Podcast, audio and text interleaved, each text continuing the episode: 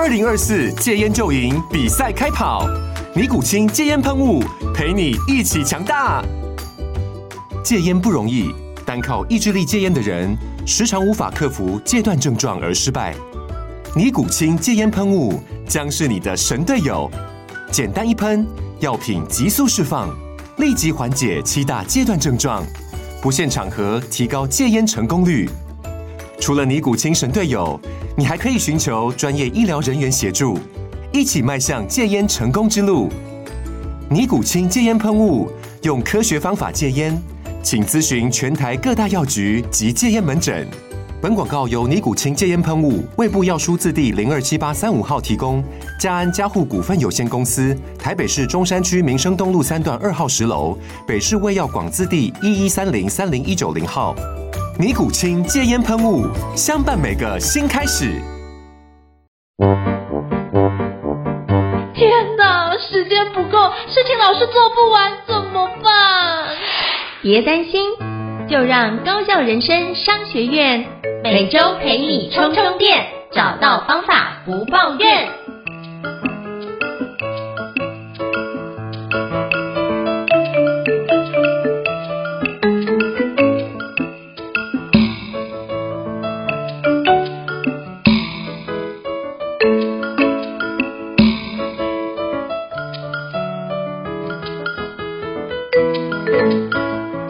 大家好，欢迎大家来到高校人生商学院新书访谈节目，我是赵英成。我不知道各位过去有没有到皮肤科去看医生的一个情况呢？你有没有曾经皮肤痒或者是长痘痘的环节？那我后来发觉，我自己以前也常跑皮肤科诊所，或者是去医院的皮肤专科去给医生请教，那我们要怎么样去改良我的一个皮肤哦？那我真的觉得，如果我们能够有一个就是非常信任的过的一个皮肤科专科医师，能够让我们解惑的话，我相信可以对我们的生活品质有大幅度的一个提升哦。那今天我想跟各位介绍这本新书，叫做《痒痛感染 Stop 皮肤专科医师传授四十五堂健康课》。那这本书的作者是我非常佩服的益盛皮肤科诊所院长游益生医师。那今天非常荣幸能够邀请到游益生医师莅临高校人商学院来跟我们分享他的新书哦。那我们欢迎尤医生医师，医生医师您好，胤丞好，各位高校人生商学院的听众朋友们，大家好，我是皮肤科尤医生医师，是非常今天很开心可以来这边，对，跟胤丞聊一聊这本书，这样。是非常感谢尤医生医师的莅临哦，因为我早就久闻就是医生医师的大名哦，那今天终于有机会可以访谈到医生医师，真的非常难得，那是不是可以邀请医生医师简单介绍一下您自己，让听众可以多认识您一些呢？好啊，呃，我是读跟大家讲简单讲一下我的学经历好了。嗯，那我是读高雄医学大学医学系毕业的。那毕业之后呢，我就在高雄长庚纪念医院的皮肤科 training 就是训练。那后来也是在高雄长庚纪念医院担任皮肤科主治医师。那目前呢，我是在自己的诊所，就是在高雄三明区我开了益盛皮肤科诊所。担任院长的职的这个这个职位，大概六七年的时间了。那我们诊所是在高雄市三明区鼎立路上面，蛮靠近文藻外语学院。不晓得听众朋友们是在高雄的朋友们，所以这个就大是大概是我担任皮肤科医师这几年的一个简单的学经历。好，非常感谢就是益生医师的分享。那益生医师在高雄，我在台中，说我们今天是一个就是远距连线的方式来做个这个访谈哦，所以非常难得。那我发觉我到时候就是会到高雄去，再找机会去拜访益生医师哦。那我也想请教益生医师哦，就是当初你在出版这本新书的时候，养痛感染 Stop 皮肤科皮肤专科医师传授四十五堂健康课，是有什么样的一个契机跟起心动念？是不是邀请跟我们聊聊这背后的小故事呢？好，其实这本书哦，大概都是集结我自己之前在我的部落格上面会发表一些皮肤科的卫教的文章。那我自己大概是写文章，大概大概从二零一六年开始写的。那到当当初为什么会想要在网络上面写些卫教文章呢？大概的时空背景大概有有两个，我这样回想起来，第一个时空背景就是，嗯、呃，大家都知道你有高血压的话，是不是要少吃盐分高的东西？对。那糖尿病可能什么 GI 值太高的，升糖指数太高要少吃嘛？哎，可是那你会知道你、嗯、你湿疹或是你异位性皮肤炎不能吃什么东西吗？好像比较不清楚，对不对？对，对，就是关于这些皮肤病的卫教，我发现，尤其是在日常生活你可以配合的部分，我发现这个是民众比较缺乏的资讯。那我当然我在诊间都会教我的患者。不过我是希望说，哎，我如果可以把它更有系统性，而且用一种更生活化的方式，哎，让一些对皮肤病有困扰，或是家人有皮肤病困扰的人，看了之后，哎，可以知道说，我平常可以避，可以趋吉避凶啊，什么可以避免啊，这样对他们的皮肤会有帮助很大。就是当初我为什么想写想写文章的第一个原因。第二个原因呢，其实就是我大概是二零一六年开始写文章的。那时候我诊所也刚开幕不久啊，然后刚开幕不久，我在诊所的时间很长哦，一一天可能就九个小时、十个小时。那有时候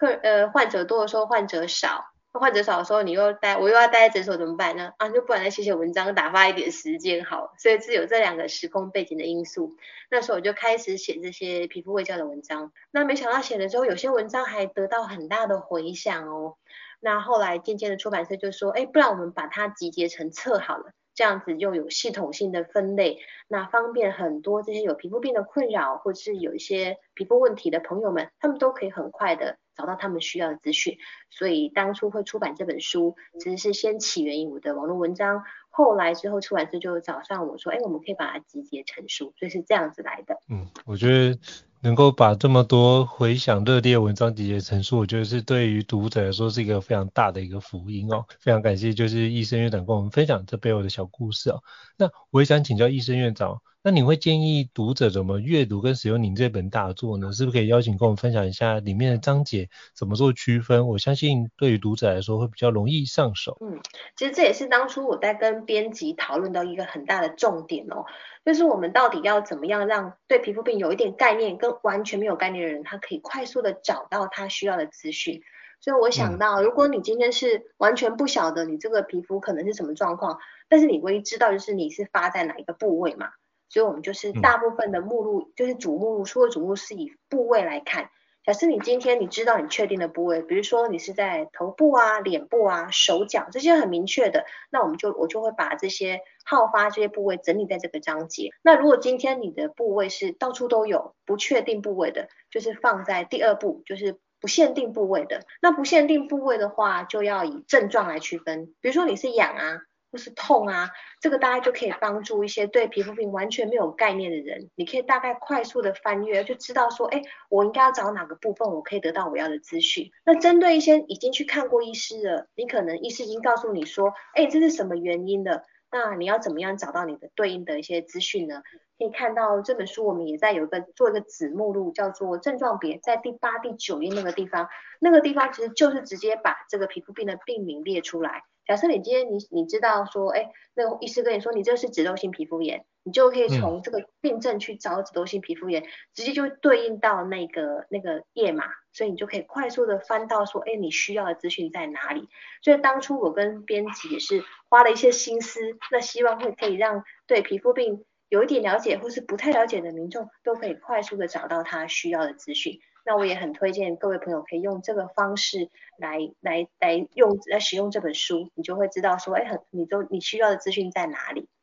大概是这样子。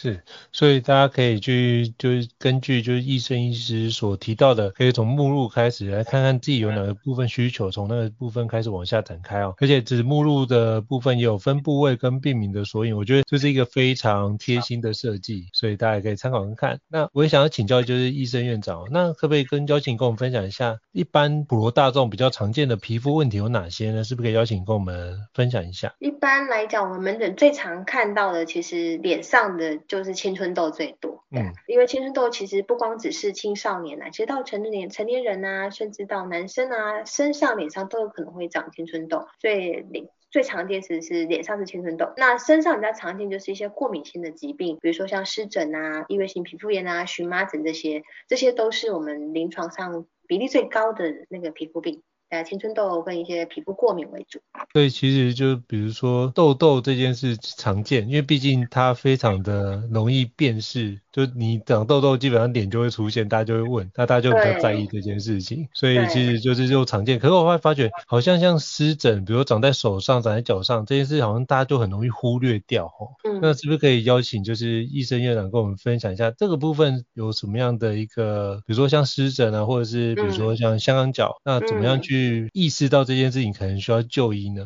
哦，其实哦，湿疹需不需要就医？其实病人或患者们他们都知道，因为他们通常皮肤有个特色，就是你都你自己都可以摸得到，所以我们临床上很常见是他起初不以为就一小块，那后来就自己乱搞，或是都不理他，那发现都不会好，他们自动就会想要去找寻皮肤科医师的协助，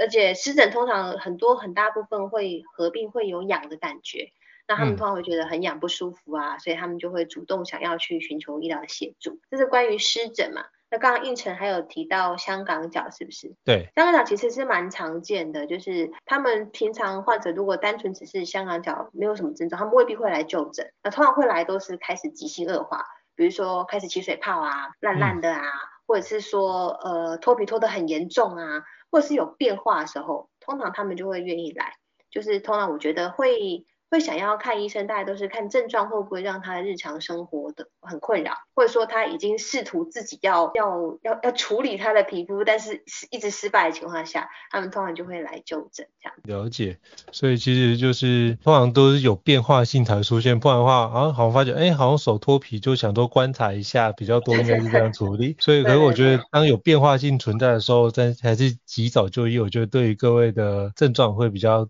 早的一个缓解跟消除哦，那我也想要请教就是院长哦，因为包含像就脸来看，常常就是青春痘啊，对年轻人来说也是非常常见的皮肤问题啊，那有没有什么方式可以帮助他们来处理这个问题呢？好。其实胤丞问到了很大的重点哦，这样每次如果有青春痘第一次来诊所，他要看青春痘的患者，我一定都会从头开始教。那我常常说，青春痘的人哦，很有很多误区啊，包含他们可能会接受一些网络上面错误的资讯所引导。那我大概这这这些青春痘误区，其实在书上也有整理到。那第十堂到第十三堂，这大概有四个章节都在讲这个。那今天大概跟大家很简单的、简略的讲一下青春痘你常常犯的一些错误。嗯、那第一个最常见的就是脸洗得太干净，就很多人觉得青春痘脸很油，所以他们就会想要用什么深层清洁去角质的，努力的洗，要把脸洗得很干，洗得很干之后怎么办呢？就开始擦保湿，两个正好都是做相反的方向。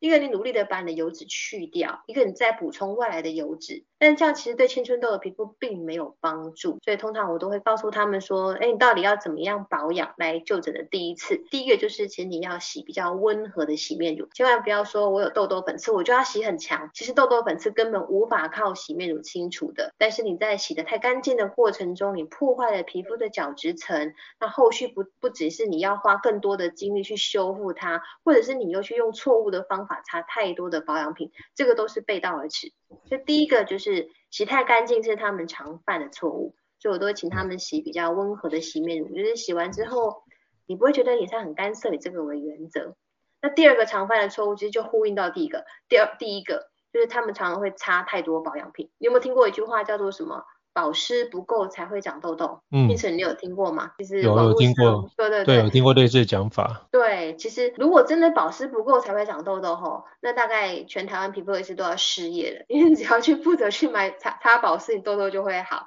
所以这边真的要跟大家呼吁吼。这保湿跟痘痘没有绝对的相关，那你长痘痘不要急着在脸上擦一层一层的保养品，往往会适得其反。那为什么呢？因为青春痘成因大概有四个，一个就是你要先有粉刺，粉刺就是角质堆积啊，塞住毛囊啊。第二个你要出油很多，粉刺加上出油，这时候细菌很喜欢这个环境，会在那边滋生发炎，就会变成一颗发炎的痘痘。所以是本次出油、发炎跟细菌这四个合成的青春痘的必要条件。那保湿其实讲的只是角质层的含水量，跟青春痘的成因没有绝对相关。那我们最怕的是什么呢？最怕的是你真的以为保湿不够，所以拼命往脸上堆很多的油脂。其实保湿的成分多少都有油脂，你这样反而加速毛囊塞住，跟让你的油脂分泌更旺盛，反而会恶化青春痘。所以来的来看诊的第一个第一次，我一定会请他洗温和的洗面乳，而且停用所有的保湿产品，停用哦，就是不要急着上保湿。那这时候你的脸上会单纯很多，不管是。呃，保养品的油脂啊，或者是有些人甚至会因为保养品的太刺激造成脱皮，甚至过敏，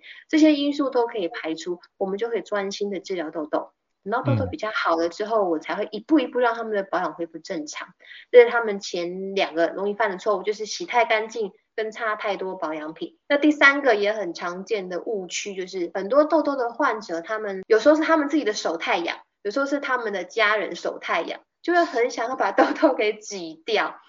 其实挤痘痘是真的不要做，呃，你如果粉刺是呼之欲出的状态，有时候洗脸就轻易的脱落，那个没关系。可是最怕就是那种发炎啊、很痛的痘痘，你努力想把它挤干净，但其实是挤不干净的，因为一直都会有渗出一根血。那你在施力过当的情况下，把这些发炎的东西挤到皮肤的深层，或者是因为你反复的施力造成更深的伤害，这时候容易留下永久的痘疤，就是我们常看的那种凹洞的痘疤，那就真的很难医治哦。即使你后面试过很多的雷射，其实都很难像橡皮擦一样把你的痘疤就擦掉。所以我通常都会在来就诊的患者，在这边也顺便提醒所有的听众朋友，如果你有青春痘的困扰的话，请你要记住三个最常犯的误区，就是第一，不要洗太干净，不要洗太强；第二，不要擦太多保养品；第三，不要手太痒就去挤它。所以这个就是在临床上比较常见到，我也会提醒患者的一个三的青春痘要注意的事项。好，非常感谢，就是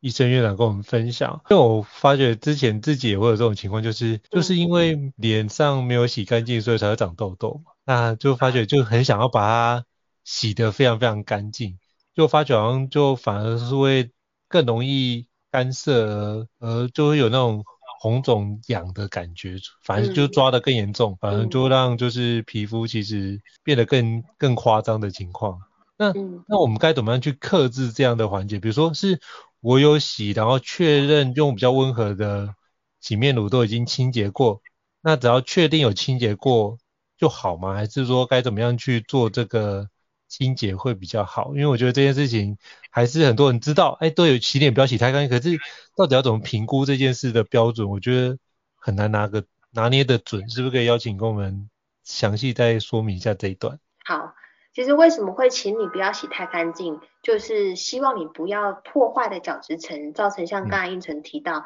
嗯、会干啊，会痒，甚至脱皮，那其实就是已经快要破皮，角质层开始破皮，甚至表皮层有开始破皮的现象。那为什么要这样子？因为很多痘痘药都有非常有效的外用药可以去调理你的肤质。那你如果只是偶尔会长一颗痘痘，你可能在长痘痘的期间你擦药就好。那比较大部分的时段，你可以看你痘痘的频率跟部位。有时候我会建议患者固定擦外用的 A 酸来调理你的肤质，让你不要说跟着情绪起伏啊，或是跟着饮食就很容易冒痘痘。所以通常是搭配治疗的情况下，而且是可以长期。配合的配合的治疗下，我们不要洗太干净，这样才会真的是治疗青春痘治本的方法，就是让你从角质层到你的比较毛囊的深处都不要有塞住的毛孔，这样子你不用洗得太干净，才也可以达到治疗青春痘的效果。那至于说到底怎么样才叫做不要洗太干净，其实你就注意、嗯、注意一个原则，你洗完脸之后什么都不擦，你大概十分钟之后你做表情不会觉得脸很紧绷。不会觉得好像很很干涩、很紧绷，这样差不多就可以了。但是绝对没有一个最温和的洗面乳，因为温和都是比较级，所以你手边的洗面乳你可以试两种、三种。那你洗在脸上之后的肤触感，就像我刚刚跟你提到的，洗完之后什么都不擦，隔个十分钟看看脸上是不是不会干涩，就选一个洗完肤触感最舒服的就可以了。那如果真的有痘痘或是有粉刺的困扰，其实也很简单，就是寻求医皮肤科医师的协助。有很多外用药膏，其实对痘痘都非常有效。那包含这几年也陆陆续续出了很多新的外用药，那很多都是健保给付的啊。所以与其在家花大钱买保养品，一直往脸上擦，你不如去看一次医生，简化你的保养程序，擦正确的药，这样痘痘就控制的很好。所以希望大家用有比较正确的观念，然后善待你的皮肤，才能达到防痘痘治本的这个效果。好，非常感谢，就是医生院长跟我们分享哦。因为怎么这样问，是因为我发觉我们家小孩也遇到就是痘痘的问题哦，所以我就也会带着他一起来处理这些事。好，非常感谢医生院长。那我也想请教医生院长，因为我们家小孩也有所谓的异位性皮肤炎的情况。那不知道异位性皮肤炎这很常见吗？通常我们应该怎么样去照顾孩子到异位性皮肤炎？我们该怎么样去协助他做照顾跟保养？是不是可以邀请跟我们？介绍一下，其实英成问到一个很多家长心里的痛哦。其实我自己的小孩啊，也是有一个是有异位性皮肤炎，所以我非常可以体会那种半夜小孩子抓痒，然后父母很心急，然后又没有办法做替他做什么事情，叫他不要抓，但他就是忍不住那种痛苦。对，其实异位性皮肤炎在台湾的统计大概有百分之十哦，就是说在十八岁以前，大概有十个小孩里面就一个有异位性皮肤炎。那我们认为它是类似像那种西方文明社会的一个特色啦，这也是后来做一些统计学发现的。那它到底什么叫异位性皮肤炎？我们会说它是在典型的部位反复发作的湿疹，所以这就会叫异位性皮肤炎。所以它有些特定的部位，那它的特色就是它会反复。而且，嗯，它可能每个人的周期不一样，有的严重的可能一个礼拜发一次，那好一点的可能两三个月发一次。但是发作的时候，我都会强调说，你发作起来一定要用药，但是你要怎么样让你的皮肤很乖？你平常要好好的照顾它。那照顾其实成方方面面非常多。那书上我是帮大家就食衣住行跟一些小撇步做整理。那今天可能比较简单的，我们就讲一下食衣住行这四方面，你要怎么去注意。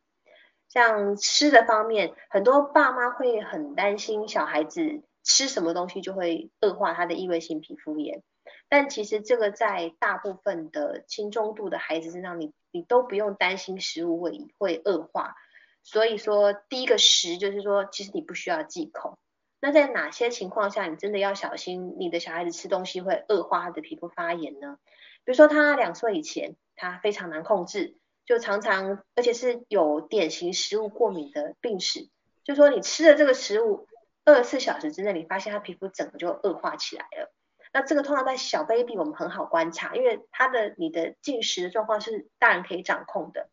可是，一旦到了成人或是到了学龄前之后，吃的东西太复杂了，有时候不容易不容易区分。那加上大部分轻中度，你是不需要做饮食禁忌的。所以这边也是要再次提醒大家，千万不要因为小孩子看起来好像这边痒，你在他小 baby 的时候就不敢给他喝奶，不敢给他吃鸡蛋啊，吃很多有营养的东西。这个是我们皮肤科医学会大家都希望大家有的共识，就是。呃，不要因噎废食。小孩子很小的时候，除非是很严重，那医生跟你说你要考虑可能食物造成的，不然你不需要做饮食禁忌。所以这是第一部分食。不过这里说不需要饮食禁忌，不是代表你可以大吃什么什么那个 零食啊，什么喝的炸鸡、可乐啊那些不是很健康的。我们还是强调均衡健康的饮食，对你皮肤啊，对你的免疫的平衡都会有帮助。就是还是要吃正常的营养素啊，吃原型的食物，这个是放诸四海皆准的道理。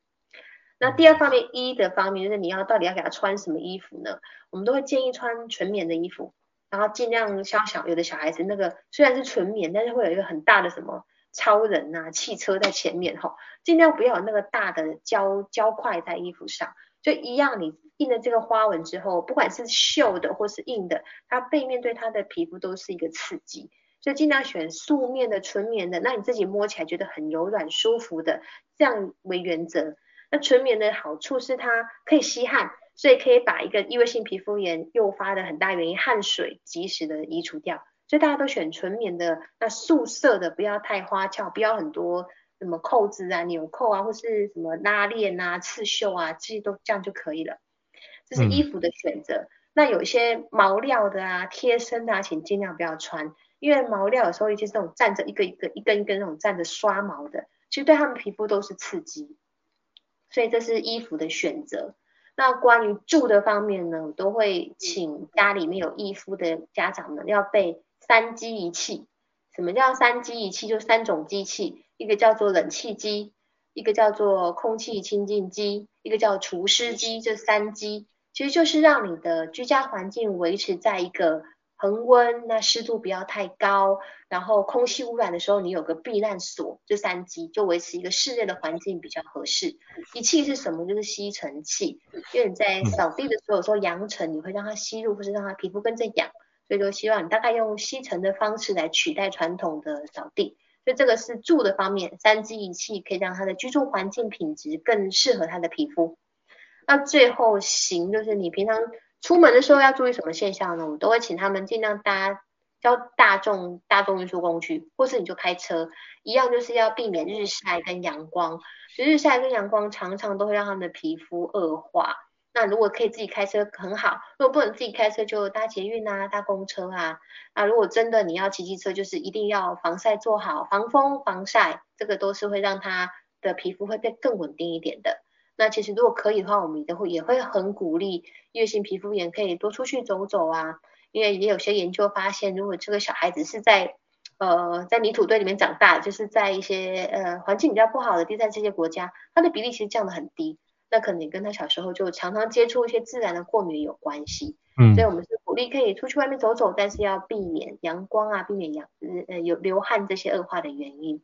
所以这是异位性皮肤炎的食衣住行这四方面。那其实关于一个异位性皮肤炎，包括你什么床单怎么选择啊，啊什么东什么保健食品能不能吃啊，要擦什么样的乳液，有有非常非常多的方方面面。所以呃有兴趣的话，也可以翻阅书中的一些一些建议，这样这个大家都是。我记得我当初是参考很多国内外的一些期刊啊，那以及国外的皮肤科医师专门做给呃患者的卫教一些讲座，从里面截取一些呃国内的朋友、台湾朋友比较会关心或是比较符合我们的气候环境的一些条一些问题，我都把它整理起来了，都在这里面都会有提到。哇，真的是很棒哦，就是非常感谢，就是医生一直跟我们分享，从食衣住行四个面向来看一下，我们怎么样去在异位性皮肤炎发作的情况下，能够有效的去管理，让自己的孩子能够少受点异肤的一个困扰。那我想请教医生一世哦，还有没有哪些皮肤问题可能会对我们日常生活造成一些影响，特别是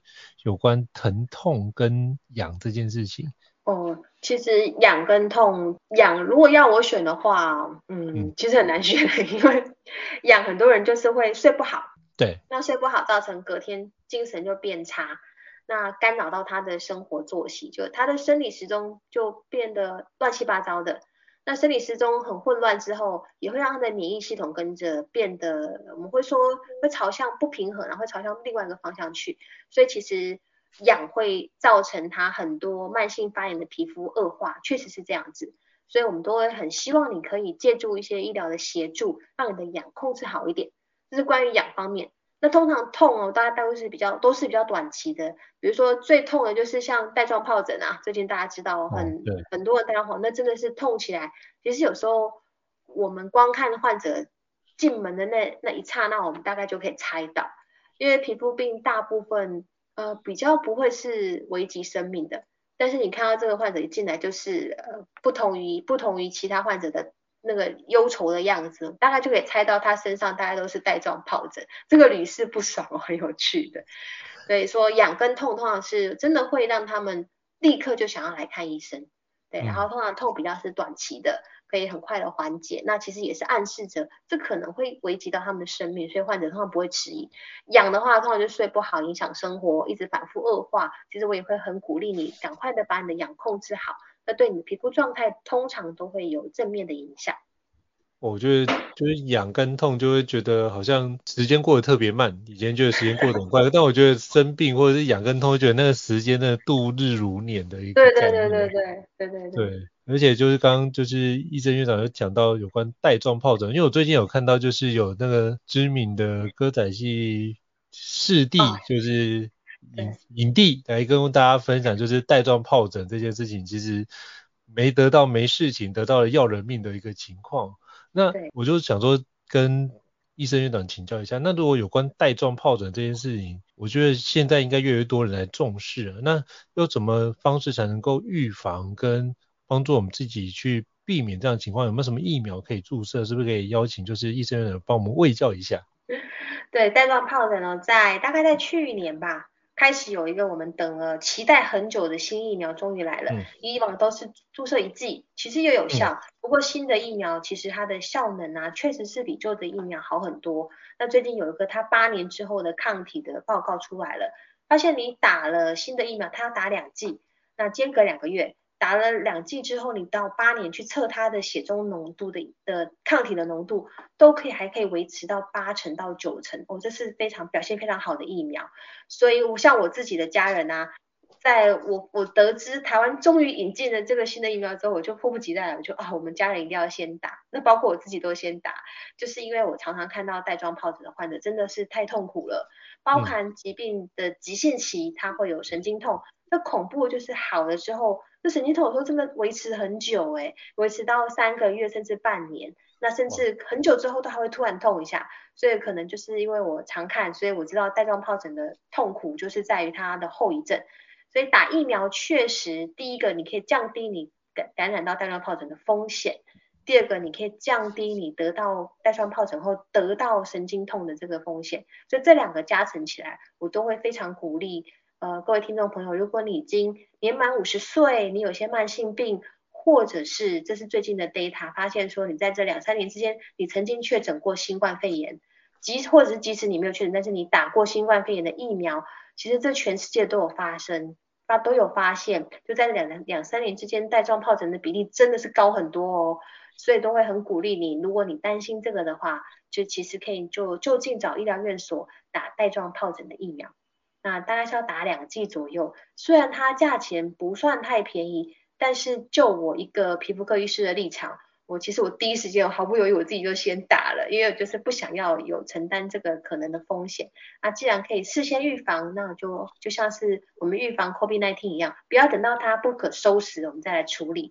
就防患于未然，其实是预防对你的健康是最好的一个方法，就是预防医学的概念，所以会很鼓励听众朋友跟应承，对。好，非常感谢，就是医生院长跟我们分享啊、哦。因为我有这样问，是因为我最近也在跟家人在评估是不是要去打。你这样一讲，就是我们就不用犹豫，就赶快去打就对了哈。所以我觉得就是提早的去做一个预防，避免自己到时候遇到的时候真的会痛不欲生。因为我刚刚有朋友最近也是带状疱疹，他说真的应该赶快提早知道这件事情，赶快去处理。所以他的所有家人都打完了。哎，所以我们要想说怎么评估，怎么去找时间去来让自己的健康避免受到这样的一个威胁，我觉得这是很重要的一件事情。嗯，其实尤其是呃像应成跟我的年纪啊，我们都是属于还没有普及那个水痘疫苗的的那个年年龄层，差不多现在二十岁左右的年轻人，嗯、他们可能之前曾经接种过水痘疫苗，所以他们没有得过水痘。那相对来讲，他们得到带状疱疹的风险没有那么高，但是，一旦你得过水痘，哦、你第二次再接触到它，就是变成带状疱疹。所以我会很鼓励说，尤其是不呃访单上啊，或是很多会建议是超过五十岁，但是如果你超过四十岁，你小时候曾经得过水痘，其实我其实就很鼓励你可以打带状疱疹的疫苗，因为它相对来讲，它它的风险不高，打了可能。轻微的发烧啊，或是手臂酸痛啊，就像我们打那个 COVID-19 的疫苗一样。不过它的保护力确实是蛮好的。那像我们是知道该怎么处理，有时候我们遇到患者就是礼拜六发作了，然后找不到医生看，一直拖到礼拜一，哦，那个真的是像胤丞说的是度日如年。那有时候拖到那个黄金期，就真的很可惜啊。是，好，所以非常感谢，就是院长在跟我们提到，就是如果可以的话，赶快提早，特别是过去有得过水痘的。嗯，就可能要更容易，如果再复发的话，可能就都是带状疱疹这件事情，所以大家请务必要留意好这件事，帮自己的健康把关这样。那最后我也想要请教，就是院长，那关于皮肤的一些健康跟预防的一些问题，你有什么样的一个总结性的建议可以给大家做一下参考吗？以及有什么样的一个最佳实践的分享？我相信很多听众也可以就是实践把它。把你说的内容可以实践在他的生活当中，可以让他的皮肤得到更好的一个健康的照顾。我我相信哦，我们皮肤有个很大的特色，就是大家都可以摸得到嘛。嗯。所以我们皮肤很常见，就是你带来看医生之前，他已经乱搞过一阵子了，他就不不管是擦手边的成药啊，或是擦亲戚朋友推荐的东西。所以我通常会这样建议呃听众朋友们，如果你皮肤突然出现一些新的病症，不管是痒或是痛，那你观察三四天后没有自己好的话，其实就可以就近去看医生的啦。因为现在其实医疗这么普及，嗯、那到处也都有皮肤科的院所，你都可以去找皮肤科医师来帮你做评估。那到就是不要说，哎，一开始我我宁可你什么都不要做，也不要你乱搞，就是说不要你乱擦东西，有时候真的会干扰到我们临床上的判断，或者是反而会适得其反，本来没怎么样的，被你搞了之后变得更更糟糕了。那这其实也是皮肤病皮肤病，我们常常会叫患者一个一个很重要的点，就是你很痒的东西，你尽量不要抓。那要怎么样去控制痒的感觉？你可以靠降温的方法来让你不要痒。那其实根据不同的皮肤病有有跟有很多不同的对应方式啊。那在这边就是先提供大家，如果真的很痒的时候，你是可以先冲个冷水啊，